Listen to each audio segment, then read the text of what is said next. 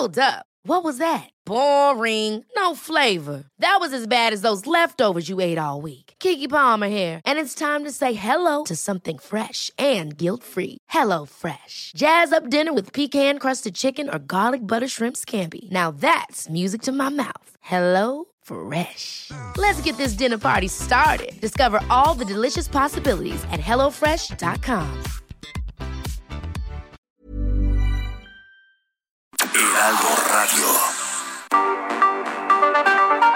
El Heraldo Radio presenta Cámara de Origen, un nuevo espacio para enterarnos del trabajo de las legisladoras y legisladores en los Congresos de México.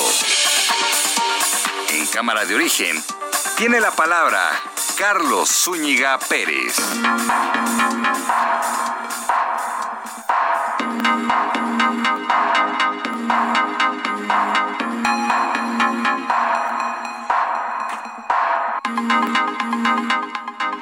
Llegamos al viernes, viernes 20 de agosto de 2021. Gracias por acompañarnos en vivo y en directo en Heraldo Radio.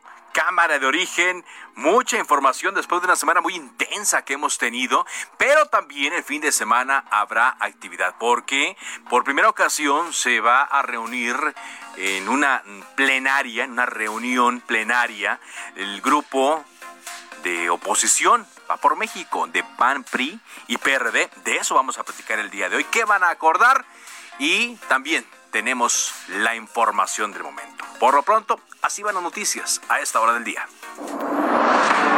Cuitláhuac García, gobernador de Veracruz. Y durante el sábado, por el mediodía o antes, tendremos algunas inundaciones, deslaves, previendo que la dirección del ojo del huracán pudiera pasar en esta región, considerando desde Jamapa hasta Pueblo Viejo incluso, aunque el impacto central, lo conocemos, estará entre la región de Gutiérrez, Zamora, Nautla. Claudia Sheinbaum. Consideren que es posible, es probable que a partir de la noche de hoy y mañana haya lluvias intensas, entonces que tomen todas sus previsiones.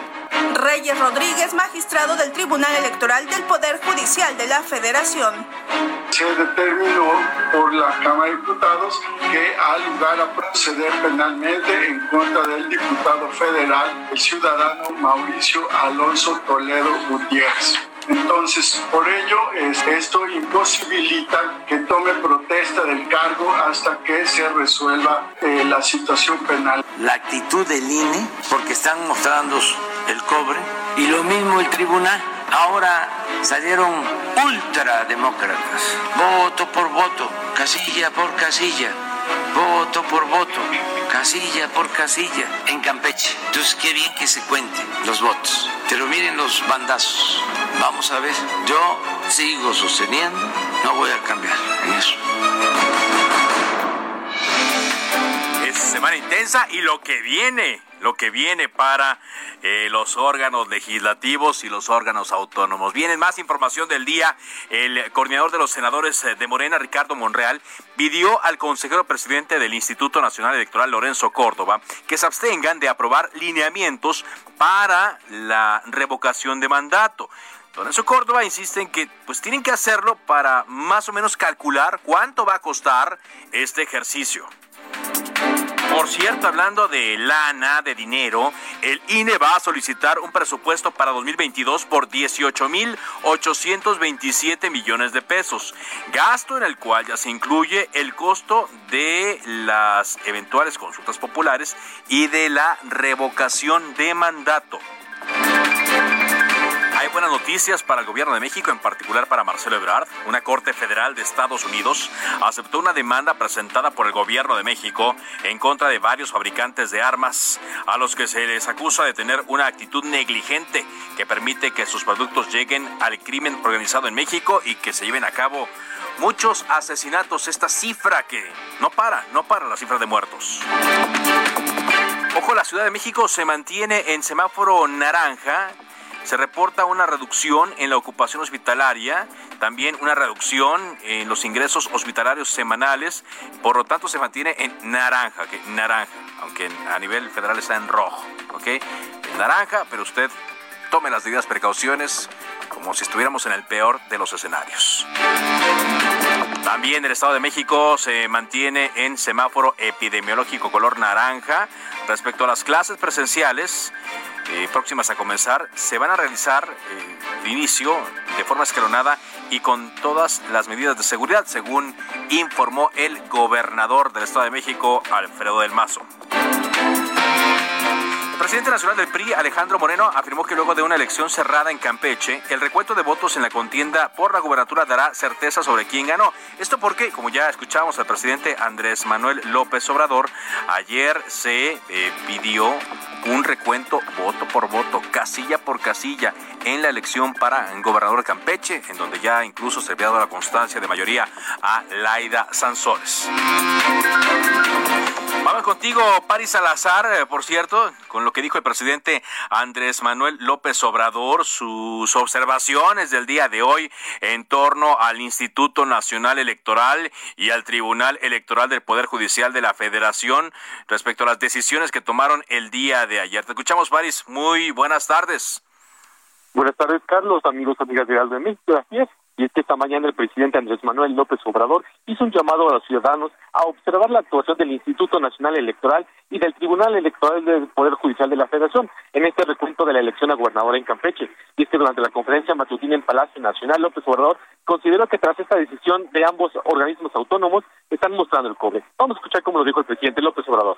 Yo invito a todos a que observemos la actitud del INE a todo el pueblo porque están mostrando el cobre. Y lo mismo el tribunal. Ahora salieron ultrademócratas, voto por voto, casilla por casilla, voto por voto, casilla por casilla, en Campeche. Entonces, qué bien que se cuente los votos. Pero miren los bandazos. Vamos a ver. Yo sigo sosteniendo no voy a cambiar en eso. López Obrador insistió en que presentara una reforma constitucional para garantizar la democracia y la participación de la gente en los asuntos públicos, ya que consideró que tanto el INE como el tribunal han actuado de manera antidemocrática. Dijo que se va a presentar la iniciativa de reforma constitucional y que la va a difundir para que el pueblo la defienda. Esto fue lo que pasó en Palacio Nacional, Carlos. Bueno, ahí está, ahí están las prioridades del presidente Andrés Manuel López Obrador en medio de lo que pues se viene a ser su prioridad en cuanto a la legislatura. Él ya trae en la mira los órganos electorales y sabemos, sabemos que va a pedir, primero que nada, una reforma electoral, aunque tiene otras en la mira. Muchas gracias, gracias por tu reporte, París. Buenas tardes. Ahora, ¿qué está pasando allá en Campeche, donde pues eh, hay mucha expectativa, de acuerdo a lo que fijó, a lo que ayer decidió el Tribunal Electoral del Poder Judicial de la Federación?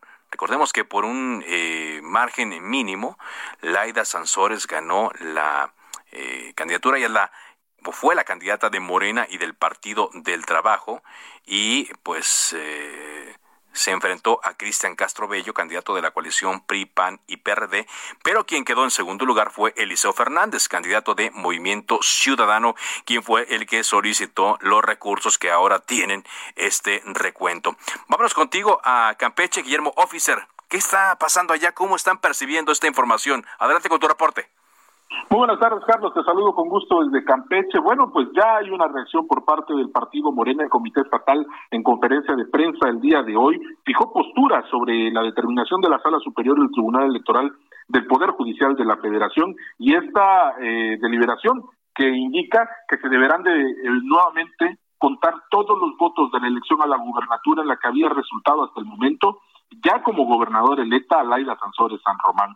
Sobre esto eh, fue el delegado especial en funciones de presidente Eric Reyes quien calificó el resolutivo como ilegal y desapegado a derecho. Esta reacción se dio después de que fue la misma Laida Sansores quien mediante sus redes sociales fijó postura y ella dijo, y se podía leer en este desplegado que se eh, tuiteó y también se posteó vía Facebook, eh, que cuenten si quieren es decir, abre la posibilidad y, acatan la resolución de ese tribunal a que sí se cuenten todos los votos. Ellos afirman que solamente se reafirmará eh, el resultado final que tiene hasta el momento Alaya Sansores San Román como eh, gobernadora electa del estado de Campeche, aunque fue el partido Movimiento Ciudadano quienes eh, pusieron estas impugnaciones en la mesa, quien también eh, ya tiene su posición muy bien eh, fijada como tercer interesado, es la alianza Va por Campeche, integrada por el PRI, el PAN y el PRD.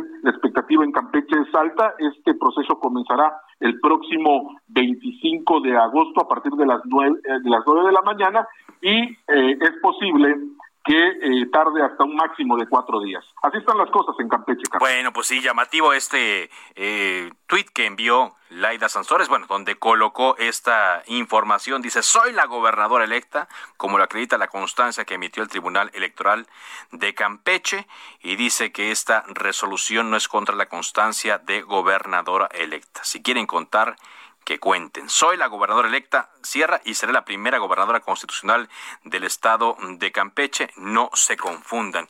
Hermano oficial, gracias por este reporte.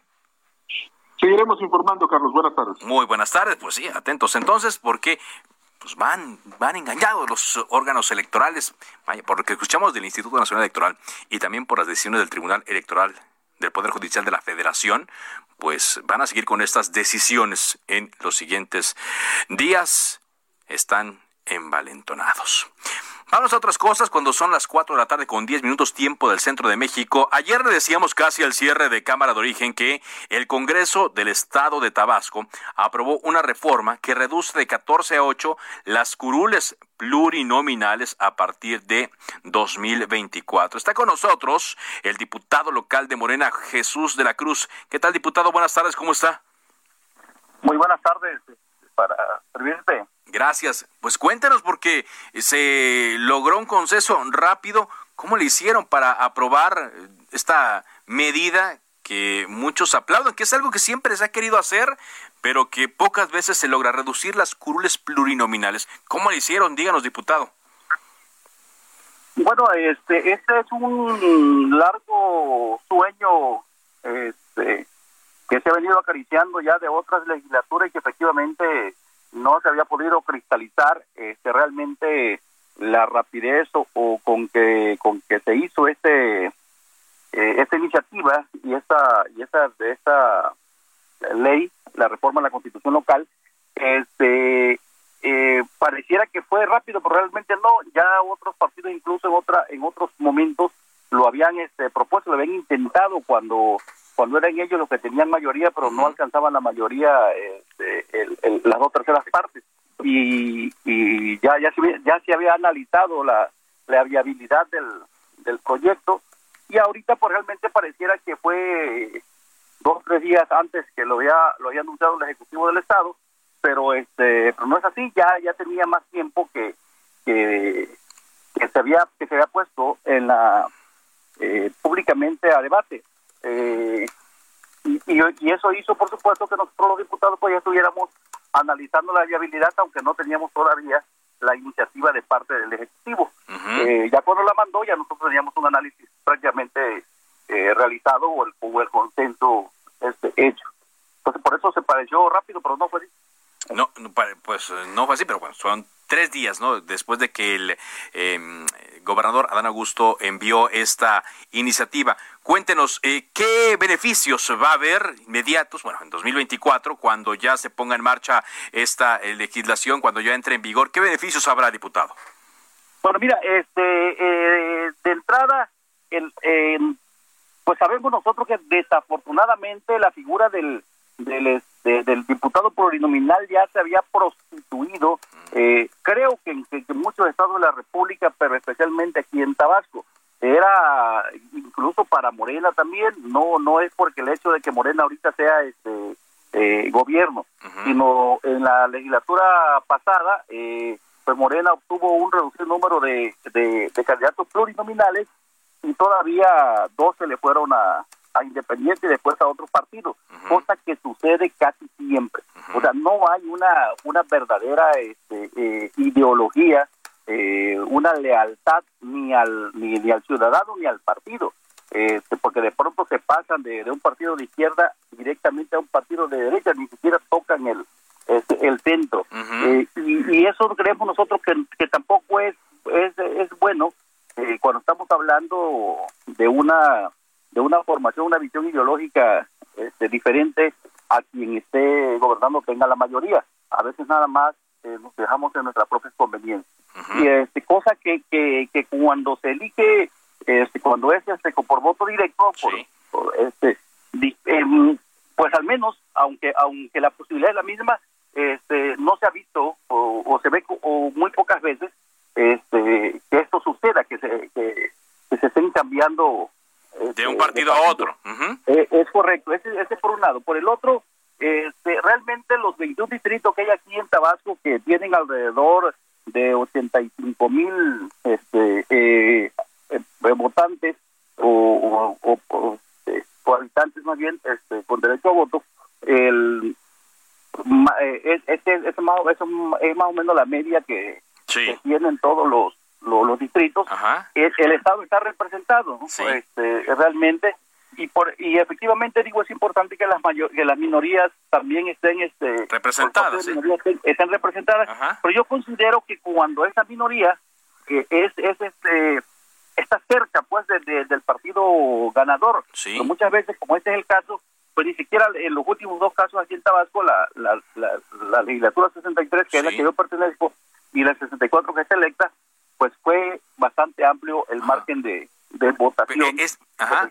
Pero eso es en la parte política. Ahora, en la parte económica, eh, ¿qué cálculos hicieron? ¿Cuánto se van a ahorrar al no tener a estos eh, seis legisladores? Porque lo reducen de 14 a 8 curules plurinominales. ¿Cuánto se ahorrarían? Eh, el, número exacto del ahorro no lo tengo no lo tengo ahorita en la mano, pero sí sí es un sí es un número este importante el que se ahorraría y, y no y no nada más en eso este eh, fíjate que que ya ya ahorita ahorita que, que, vuelvo a repetir, los números no los traigo. A ver, mira, aquí, aquí los tengo yo, mira, aquí los tengo. Dice, eh, conforme al tabulador del presupuesto, pero 2021, la dieta salario de cada diputado es de 50 mil pesos. Multiplicado por 6 suma 300 mil al mes. Pero entonces al, año ascendería a 3 millones 600 mil pesos, lo que se estarían ahorrando. Es correcto. Sí. Sí, sí, en los tres años con cerca de 10 millones de pesos, ¿no? Llega a 10 millones de pesos, sí. Es, eso es correcto, sí. Es lo que se estaría, lo que se estaría ahorrando, más, más, por supuesto los gastos que, que cada uno de, los de los diputados este, tiene, porque además tenemos 20 mil pesos más de gastos a comprobar que, que, son como como gastos legislativos que, se tienen, es un poquito más lo que, lo que se gasta. Pero independientemente de eso, fíjense que, que, este, que la situación es de que en realidad todos los partidos hemos estado de acuerdo en, en, en que existe una eh, un exceso en, en, la situación de los delegados, de los diputados plurinominales. Este, hoy, hoy fíjate que, que, los mismos partidos que en otro momento han estado pujando por esta situación son los que se quejan de, de, inconstitucionalidad. Este, el, por ejemplo, el Partido Revolucionario Institucional, que hasta firmas levantó aquí en el Estado para, para, este, para reducir el número de, de, diputados, no nada más locales, sino también federales, que eso se pretende, la intención es esa, que en un momento llegue también a la, a la federación, que pues ya sabemos que son 200, ¿no? Y es, es un número bastante, bastante, alto. y muy caro eh, también. Eh, eh, muy caro, muy caro. y, y, nosotros sabemos que debe estar representado, por supuesto, la población, pero la misma población sabe que la, que, que la sobrerepresentación que se tiene, porque los, los plurinominales en realidad representan a todo, bueno, todos representamos a todo el Estado, pero eh, eh, un, diputado por elección directa este, pues, pues representa a un municipio. Es, que ese es, una, ese es uno de los argumentos que daban tanto PRI como PRD, de que ya no habría la representación y que corría el riesgo de que un solo partido pues eh, dominara dominara eh, el Congreso. Ahora, alguien tiene que empezar, ¿no? Yo me imagino que esto será un buen experimento, diputado, y de alguna manera se tiene que experimentar para que otros congresos pues puedan llevar a cabo esta misma reducción. No sé si el mismo número que ustedes decidieron, pero sí reduciendo los eh, diputados plurinominales. Fíjate que nosotros hubiéramos querido reducir más, la, eh, la verdad es esa. Más todavía. sí, sí, según el cálculo ya, ya no, ahora sí, porque tampoco, tampoco quisimos efectivamente eh, eh, eh, a los partidos que se dicen ahorita perjudicados. Vuelvo a repetir, el PRI en su momento, él fue el, uno de los que empujaron por esta situación. Más tarde lo hizo el PRD, que son los que tienen aquí representación o, más representación. Los otros partidos, el, Verde siempre representación y el PAN pues prácticamente no existe en Tabasco. Eh, este, ah, el problema que yo encuentro aquí, y la verdad que es vergonzoso, que yo creo que ni ellos mismos se han dado cuenta, cómo se están exhibiendo de una manera vil cuando dicen que Morena lo está haciendo porque porque porque tenemos todos los diputados, sí, los tenemos todos ahorita, ganamos los 21 distritos, pero eso eh, eh, se están derrotando hacia el 24, o sea, quiere decir que ellos no van a trabajar, no van a hacer nada para ganar espacio en el 24, que es... O sea, usted dice, tienen que ponerse competitivos. Claro, por supuesto, y eso sí nos beneficia a todos, eso sí nos beneficia a todos, digo, al partido en el poder le beneficia tener una oposición verdaderamente preparada y al mismo y al mismo pueblo pues le, pues le eh, es lo que le, le, beneficia no de que de que todos los partidos seamos competitivos y mandemos nuestras mejores cartas y trabajemos todos nosotros para que no nos quiten y ellos para ganar muy bien diputado gracias por darnos esa entrevista muy amable Muchísimas gracias. Fuerte abrazo. Jesús de la Cruz Obando, diputado local de Morena en Tabasco, donde se reducen de 14 a 8 las plurinominales. Se van a ahorrar 3 millones 600 mil pesos al mes. Quién sabe si otros vayan a seguir la misma la misma ruta, el mismo ejemplo. Cambiamos de tema cuando son las 4 con 20. Grace. Grace está en el Golfo de México, este huracán que afectó a la península de Yucatán, con daños menores afortunadamente, pero ahora la alerta está en Veracruz. Juan David Castilla, corresponsal del Heraldo de México. Adelante con tu reporte, Juan David. Muy buenas tardes, Carlos. Un saludo con gusto también a todo el auditorio. Así es, decirte que el gobierno de Veracruz solicitó la declaratoria de emergencia por inminencia de este fenómeno ante el posible impacto ya de Grace en las costas de esta entidad veracruzana. Decirte que la titular de la Secretaría de Protección Civil, Guadalupe Osorno Maldonado, nos dio a conocer que el trámite fue ingresado la noche del jueves ante el gobierno federal, por lo que se espera una respuesta de la Coordinación Nacional de Protección Civil en las próximas horas.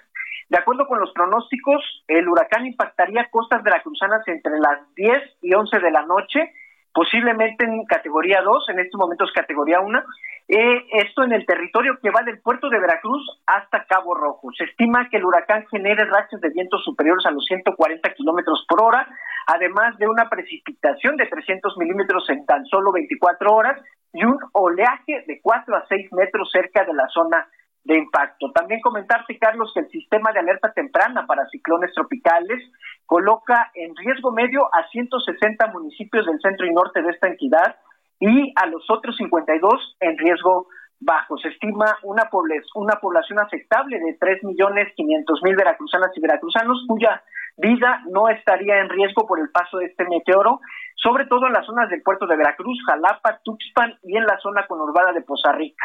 Sin embargo, también calculan las autoridades estatales que casi un millón trescientos mil habitantes podrían sufrir afectaciones más severas y esto en 51 municipios de esta entidad. Decirte finalmente que fueron activados 217 refugios temporales, esto por parte de direcciones municipales de protección civil, en coordinación con el Ejército Mexicano y la Secretaría de Ciudad Pública. Se habla de más de 5.000 elementos que van a estar participando en las labores de tarea en caso de que haya afectaciones y para auxiliar a la población afectada, Carlos. Muy bien, atentos entonces a lo que ocurra allá en Veracruz. Muchas gracias. Un abrazo, hasta luego, buenas tardes. Gracias eh, por ese reporte. Por cierto, aquí en la Ciudad de México nos piden estar alerta. Hoy la jefa de gobierno Claudia Sheinbaum pidió a los capitalinos tomar precauciones ante eh, la llegada de los remanentes de Grace al centro del país. ¿Cuál es la estimación? Bueno, de acuerdo a los modelos meteorológicos, es que luego de su impacto en Veracruz, Grace ya como depresión tropical se desplace hacia el centro del país y se esperan lluvias de 50 a 70 milímetros en la Ciudad de México, por lo cual ya se dispuesto un operativo de monitoreo y desasolve. Protección Civil está alerta, SACMEX está alerta y también si usted va a estar aquí cerca, Ciudad de México, Edomex Puebla e Hidalgo también esperan fuertes precipitaciones, sobre todo mañana en la tarde y ya para el domingo en la mañana se estarían reduciendo. ¿Cómo ves, Ángel? Un fin de semana de lluvias, Ángel Arellano, ¿cómo estás? Buenas tardes. Hola, muy buenas tardes. Sí, justamente esta nota es una de las que ha llamado el interés de nuestros cibernautas. Lo que dijo la autoridad de la Ciudad de México, Rafael Bernardo Carmona, el coordinador del sistema de aguas. ¿Así se va a escuchar el cielo? Así va a estar, mira. Mañana a la una de la tarde aproximadamente se, se prevé que comiencen a resentirse los efectos de Grace, esta tormenta que pues pasó por la península de Yucatán, se degradó a tormenta y tomó fuerza cuando ingresó al Golfo de México y ahora en Veracruz hoy en la noche y mañana estarán esperando pues una una intensa un intenso embate, sí, lluvias y el gobernador lo decía también eh, inundaciones, deslaves, así que hay que estar muy atentos. Otra nota que llama la atención de nuestros cibernautas es lo ocurrido allá en los Juegos de Tokio. Hay que recordar que después de los, eh, digamos que la justa veraniega, la, que se realiza, se hace una edición de Paralímpicos. Allá se reportó ya que eh, se ha registrado el primer contagio de COVID o las primeras manifestaciones. Ah, de alguien que tiene esta enfermedad. No se ha dicho la delegación ni la identidad. Es parte de lo que se mueve esta tarde, Carlos. En heraldodemexico.com.mx. Bueno, vamos a hacer un corte comercial. Regresamos a Cámara de Origen para ver cómo están planeando su plenaria. Primera vez el bloque opositor. Volvemos.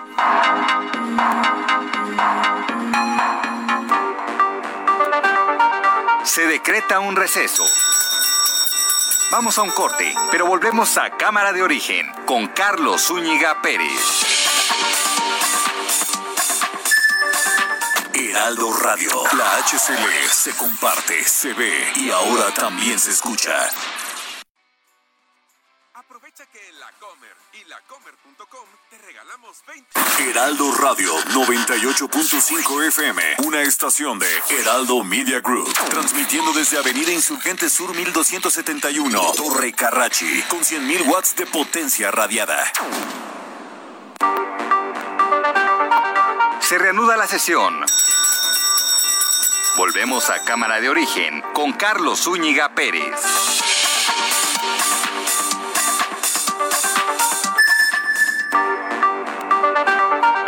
Contacte a Carlos Zúñiga Pérez en Twitter, Facebook e Instagram como arroba carloszup.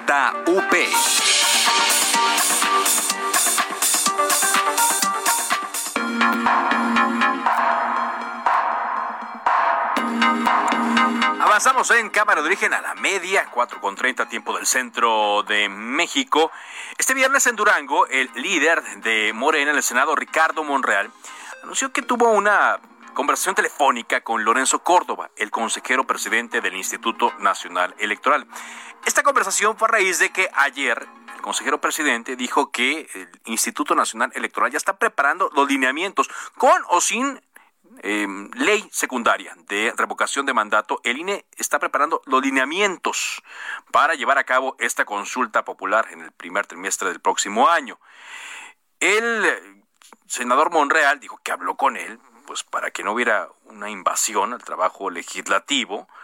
Ricardo Monreal comentó que Lorenzo Córdoba le dijo que pues estos lineamientos los tienen que trabajar, cuando menos para hacer los cálculos, cuánto necesitan para llevar a cabo la consulta que yo le había dicho aquí, y lo había escrito en mi columna del Heraldo de México, que se llama Acceso Libre, se, publica los sábados, que eran 1.200 millones de pesos, pero están pidiendo 4.000 millones de pesos. Claro, eso en caso también de que se puedan hacer otras consultas.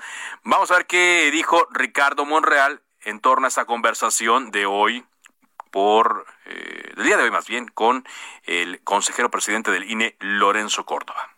Nosotros tenemos una reforma que se filtró hace dos días, pero necesitamos discutirla en el grupo antes de presentarla formalmente. Y pedí, solicité alguna opinión de expertos para que la revisemos puntualmente. Pero es impostergable la reforma desde mi punto de vista.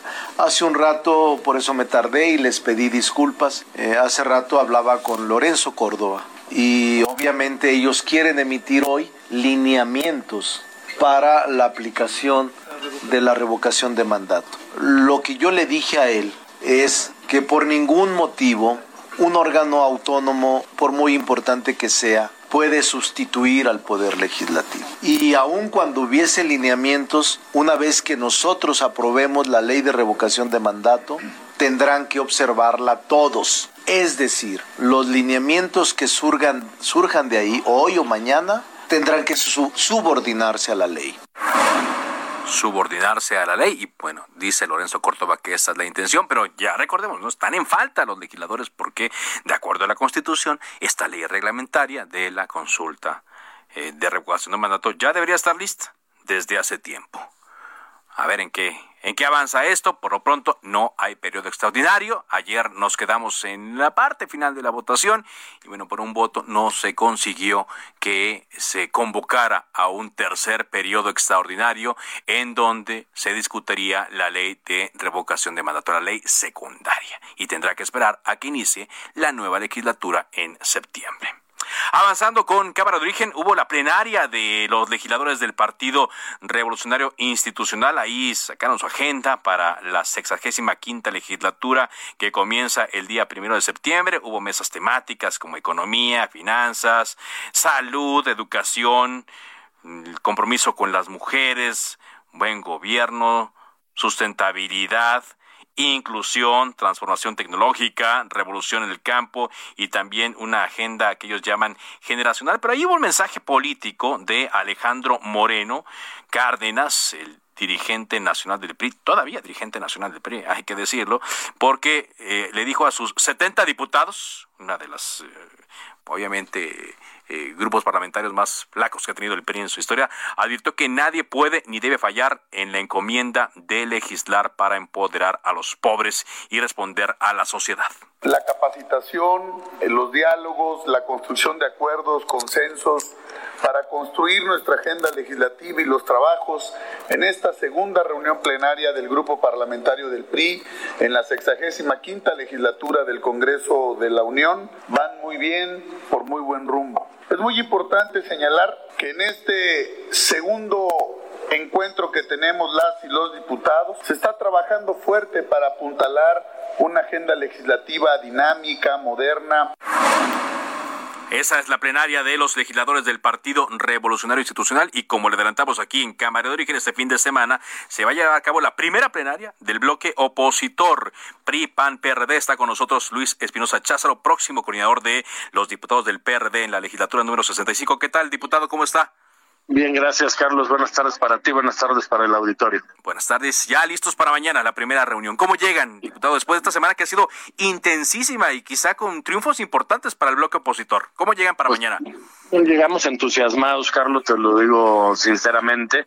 Lo que sucedió el día de ayer deja claro que la correlación de fuerzas en el país ha cambiado, ¿no? Que ya los caprichos del presidente y, y la oficialidad de partes en la que se había convertido los legisladores de su partido a partir de ayer ya no ya no podrán continuar y vamos a instalar una 65 legislatura con un eh, parado distinto por parte de la oposición, que lo que queremos pues es que se regrese la autonomía al poder legislativo. Estamos muy entusiasmados, vamos a tener una muy buena plenaria del bloque legislativo de Va por México. Sí, eh, un, que se le regrese su autonomía. Yo los veo eh, como hace mucho no los veía como como engallados, como envalentonados, con ganas de dar la pelea, Luis. Pues, pues sí, no, no, no, no diría precisamente engallados, más bien cumpliendo con el mandato de la gente que votó por la oposición justamente porque ya no quiere que este país sea el país de un solo hombre, ¿no? Y eso pues motiva, eso claro que, que nos da eh, ánimo para decir vamos a hacer valer la voz de la gente que votó por nosotros, que no está de acuerdo en muchas cosas con el presidente. O sea, ya con, con buen ánimo, esta, estas decisiones y esto que se logró durante la semana les dio empuje. ¿Qué van a discutir mañana? ¿Qué, ¿De qué se va a hablar en esta primera plenaria de los diputados, primera plenaria conjunta PRD-PRIPAN? Vamos a hablar del presupuesto alternativo que vamos a presentar en días posteriores.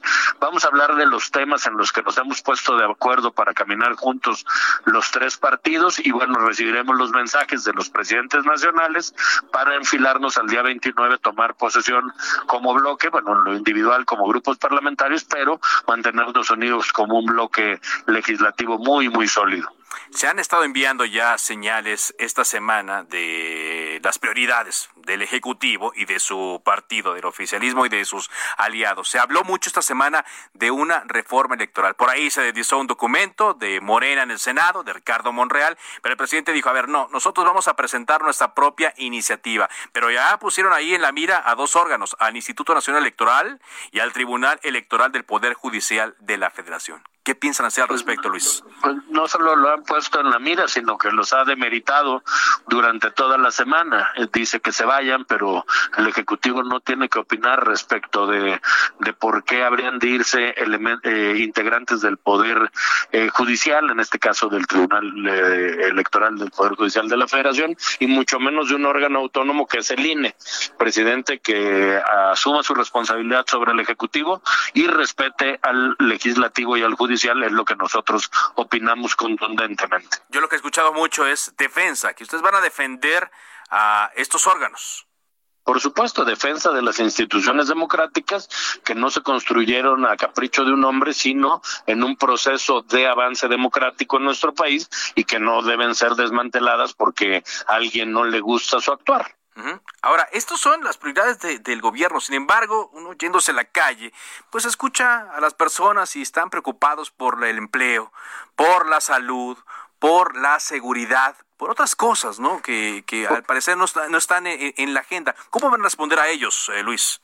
Con el presupuesto que vamos a presentar, efectivamente, el presidente está muy preocupado por una revocación de mandato que cuesta como cinco mil millones de pesos cuando la gente ha perdido sus empleos, cuando las MIPIMES no han tenido un solo apoyo por parte del gobierno durante la pandemia, cuando no hay eh, medicinas para los niños con cáncer, cuando no hay recursos para las estancias infantiles. Estamos escuchando a la gente y a partir de ello estamos construyendo este presupuesto alternativo del que te estoy hablando que presentaremos en aproximadamente una semana y días. En semana y días entonces, o sea, ya le están arrastrando el lápiz, eh, Luis. Tenemos como un mes arrastrando el lápiz, ¿no? con expertos en, en la materia para presentar algo muy serio con lo que podamos discutir con el Ejecutivo si la gente quiere obras faraónicas y quiere revocaciones de mandato o quiere que le ayudemos en las necesidades básicas que, que ya había de antemano y que hoy se han agudizado con la pandemia. Estoy platicando con el diputado federal electo Luis Espinosa Cházaro, próximo coordinador del PRD en la Cámara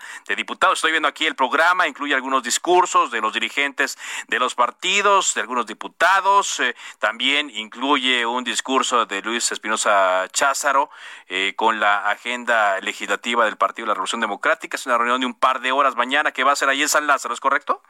Es correcto y aclaro también que hay participación también de diputadas que pertenecen a los grupos parlamentarios para cuidar el tema de la paridad. Ajá. Y también hay mensajes luego a la prensa de Jorge Romero por parte del PAN, Rubén Moreira del PRI, también del propio Luis Espinosa Cházaro. Entonces, van eh, en bloque fuerte, unido, a pesar de que por ahí algunos le apostaban a que se podría fracturar, van unidos, Luis vamos más unidos que nunca. Lo escuchaba al presidente Alejandro Moreno reiterarlo desde el PRI y aquellos que apostaban a la fractura pues se van a quedar con un palmo de narices. Yo veo más fracturas en el bloque de Morena por lo que he escuchado del PT y el Verde que una fractura en el bloque opositor de Va por México. Ahora, eh, desde el gobierno y con el poder que todavía ostentan, pues puede haber otro tipo de maniobras para que cambien de parecer.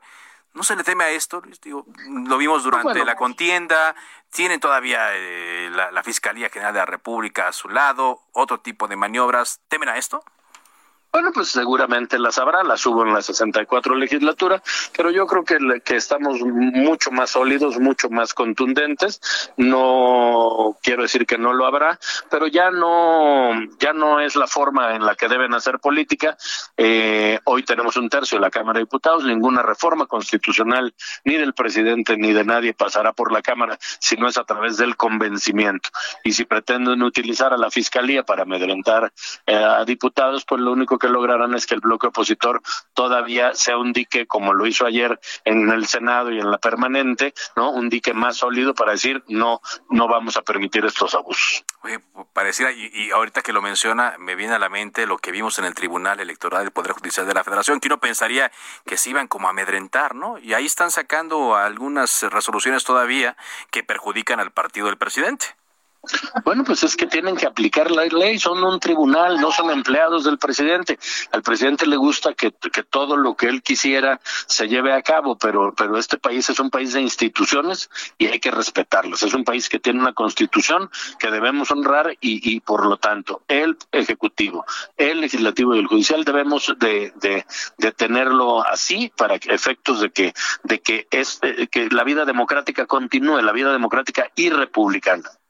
Luis Espinosa Chazo, gracias por esta conversación. Estamos atentos. Gracias a ti, Carlos. Que tengas muy buena tarde. Buena tarde, Luis Espinosa. El uh, tuit oficial del partido Morena está enviando condolencias al diputado Irepan Maya, diputado de Morena en Michoacán. Una vez platicamos con él aquí en Cámara de Origen por el fallecimiento de su hermana Frida Maya Martínez. Lo colocaron este mensaje este mediodía. Un abrazo aquí al diputado Irepan Maya. También el dirigente de Morena, Mario Delgado, informa que está acompañando al diputado federal Erasmo González en su tercer informe de actividades allá en Tamaulipas. Erasmo González, quien por cierto se oye, se oye cada vez más como que podría ser el aspirante de Morena a la gubernatura de Tamaulipas. Y bueno, por las fotografías que estoy viendo, tuvo buena convocatoria. Bueno, pues estuvo nada más y nada menos que el dirigente nacional de Morena, hay buenas fotografías y pues todos estos eh, elementos a estas alturas son mensajes. Que no se le olvide este nombre, Erasmo González Robledo, quien es todavía legislador federal, pero, pero podría ser candidato de mm, Morena a la gubernatura del estado de Tamaulipas. Vámonos a Puebla con información de la Universidad de las Américas. ¿Cómo están las cosas? Claudia Espinosa, te escuchamos. Hola, te saludo con gusto a ti y a todos los amigos del Heraldo Media Group. Pues esta mañana el patronato de la Fundación UDLA, encabezado por la familia Jenkins, dio un voto de confianza a favor de Luis Ernesto Derbez, Mónica Ruiz Huerta, Mario Vallejo y Jesús Salvador Mijangos, quienes, bueno, pues tienen ya una solicitud de licencia en el ejercicio de sus funciones en esta casa de estudio para, pues, responder a los señalamientos y a esta orden de apresión que se habría girado hacia ellos en esta semana. De acuerdo con Margarita Jenkins de Landa, esta presidenta de este patronato de la FUDLAP, pues se ha tomado la determinación de nombrar a Cecilia Anaya Berrios como rectora interina de la Casa de Estudios. Hace unos eh, minutos ella, eh, Cecilia Anaya, ha emitido a través de las redes sociales de la UDLA un mensaje en el que dice que pues va a garantizar la calidad académica y la continuidad administrativa de la institución. Pidió a toda la Casa de Estudios pues trabajar de manera conjunta para desarrollar las actividades de enseñanza que se han visto afectadas por la pandemia y ahora también por toda esta serie de conflictos legales que existen entre estas dos fundaciones y patronatos. Sin embargo, hay que decir que Armando Ríos Peter, que fue nombrado también como rector de la universidad por el patronato designado por la Junta de eh, Cuidado para las Instituciones de Asistencia, no se ha eh, pronunciado al respecto y es justamente él quien tiene acceso a las instalaciones de la Casa de Estudios, en tanto que la rectora Cecilia Naya pues tiene parte de la administración de redes sociales y de la cuestión de sistemas de la misma universidad. Es la información que te tengo de ese pueblo. Muy bien, muchas gracias gracias, por este reporte. Por cierto, el presidente Felipe Calderón colocó un mensaje, dice, Dos personajes. Uno el líder confeso de las bandas criminales más peligrosas de México, el otro es el rector de una prestigiada universidad. ¿Para quién son los elogios y se considera su perdón? ¿Y para quién se ha girado orden de aprehensión por delitos que están sin probar? Hace referencia Felipe Calderón a lo que comentó Andrés Manuel López Obrador, el presidente, hoy por la mañana, en torno a Miguel Ángel Félix Gallardo, quien fue líder del eh, cártel de Sinaloa y de los fundadores, pues, y que eh, le envió saludos eh, hoy el presidente López Obrador, eh, a propósito de esta entrevista que Miguel Ángel Félix Gallardo dio a la cadena Telemundo, pues indica que en caso de poderse, podría darse la amnistía y podría salir en libertad. El señor Miguel Ángel Félix Gallardo ya está con una condición de salud muy deteriorada y al parecer, considerando esto, podrían, si es que la ley lo permite, según el presidente, dejarse en libertad. Y mientras el Felipe Calderón hace referencia a la orden de aprehensión que se giró en contra de Luis Ernesto Derbez, quien colaboró con gobiernos panistas y era rector de la Universidad de las Américas en Puebla, en medio de este conflicto. Bueno, cuando son las 4 de la tarde con 47 minutos tiempo del centro de México, ya le adelantábamos aquí en Cámara de Origen hace dos días que el Tribunal Electoral del Poder Judicial de la Federación falló a favor de la diputada Wendy González para que... Eh, pues accediera a la Diputación Federal que estaba en disputa en Azcapotzalco, aquí en la Ciudad de México. Está con nosotros justamente Wendy González. ¿Qué tal? ¿Cómo está? Muy buenas tardes. Hola Carlos, buenas tardes. Qué gusto saludarte a ti y a tu auditorio. Cuéntanos un poco, Wendy, de cómo eh, se dio esta impugnación a la elección que finalmente eh, concluyó con la determinación del tribunal de darle el triunfo a usted en lugar de su contrincante morenista. Sí, fue una elección en donde hubo de todo, eh, principalmente ingredientes como la intervención directa del gobierno, en donde el presidente en un video hace un llamado a, apoyar a la candidata de Morena, eh, y la intervención de funcionarios, servidores públicos. Eh, también pues estuvo presente la solicitud del voto en veda electoral por parte de influencers que que tiene el verde ecologista y pues y también la compra la compra del voto que pues esa causal eh, ustedes saben que cuando alguien toma algo ajeno o, o, roba algo pues no te deja factura. Finalmente lo que decidimos fue impugnar por una causal que es la nulidad de casillas por integración indebida ya que hubo eh, funcionarios de secciones distintas y pues eso no es fortuito, eso es algo dirigido. Yo creo que todo el mundo sabemos dónde nos toca votar y además cuando hay una capacitación de funcionario, pues más, porque sabes cuál es la función de, de cada uno. Entonces eh, decidimos impugnar en el, la sala regional del, del Poder Judicial Federal Electoral y eh, ahí hay tres magistrados, dos de ellos pues le hicieron el trabajo a, a Morena, en donde buscaron la manera de justificar eh, violentando la inaplicación de la jurisprudencia que tiene más de 20 años aplicándose, en donde ha beneficiado y ha perjudicado a todos los partidos políticos, ¿no? Le hicieron un traje a la medida y pues le ratifican el triunfo a la candidata de Morena. Posteriormente nosotros impugnamos ante la Sala Superior, que es la última instancia del mismo órgano, y mi tema, mi asunto le toca de ser dictaminado por el magistrado José Luis Vargas, quien pues ha estado involucrado. En el ojo del huracán ha estado.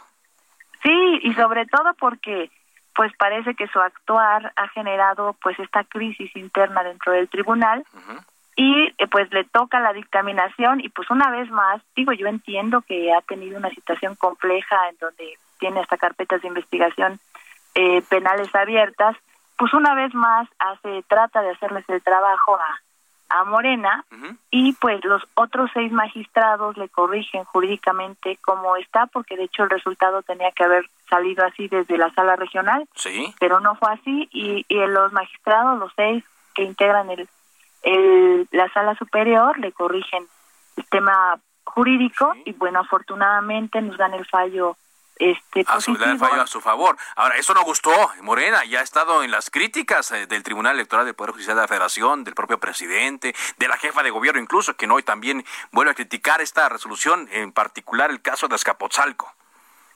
Sí, mira, me parece que no es de demócratas el que cuando una resolución te favorece salgas y la celebres y la aceptes y cuando una resolución del mismo órgano, porque al final solamente son dos instancias diferentes, una es regional y otra es federal, salgas a inconformarte y a tachar de pues todo lo peor que se pueda. Esto creo que le hace mucho mal a nuestro país porque se destruye la credibilidad a las instituciones que ha costado mucho tiempo y ha costado mucho trabajo poder construir con el tiempo y me parece que es irresponsable que se utilicen eh, micrófonos tan importantes desde Palacio Nacional y desde la jefatura de gobierno para hacer este tipo de señalamientos y que hoy quieran destruir órganos que han servido para fortalecer la democracia de nuestro país.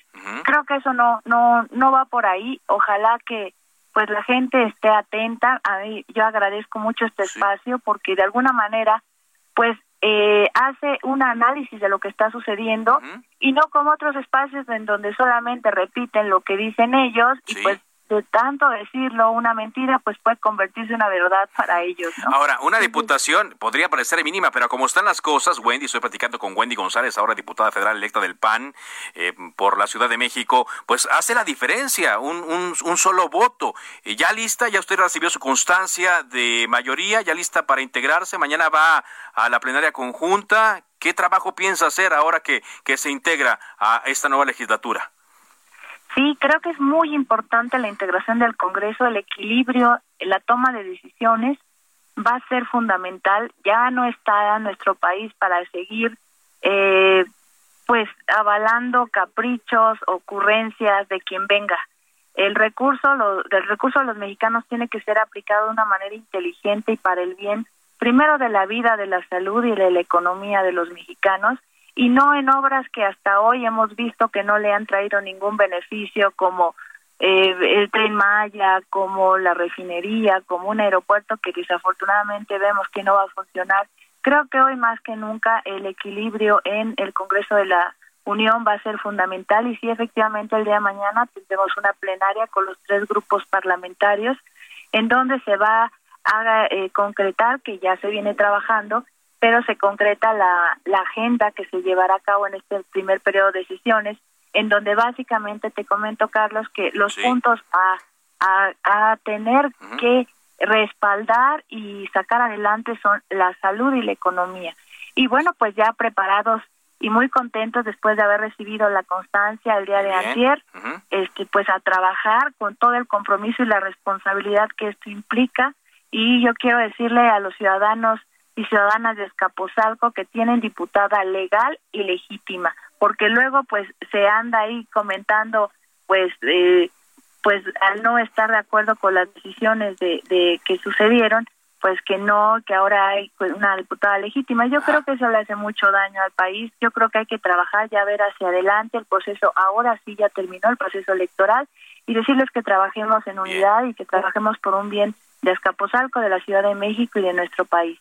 Pues muchas gracias. Gracias por tomar nuestra llamada, Wendy, Wendy González. Y tan pronto como asuman, cuando tomen protesta, pues seguiremos platicando. Muy amable. Gracias, Carlos. Buena tarde. Un saludo a todos. Se decía hoy la jefa de gobierno, pregunta de los reporteros, después criticó la decisión de ayer en particular de ir al voto por voto en el estado de Campeche, donde ya se le había dado el triunfo a Laida Sansores. Y trajo a la Mm, al, micrófono el caso de Azcapotzalco en la Ciudad de México. Así despedimos Cámara de Origen. Gracias por habernos acompañado el día de hoy y a lo largo de esta semana. Les habló Carlos Úñiga Pérez. Les deseamos que pase un feliz fin de semana. Cuídese mucho, esté atento del tema de las lluvias. Quédese en Heraldo Radio con Javier Solórzano. Por ahora, es cuanto. No llames amor a tu hipocresía se cita para el próximo programa.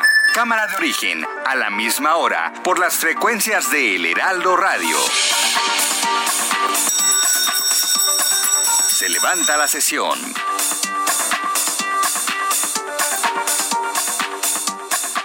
Heraldo Radio. La HCL se comparte, se ve y ahora también se escucha.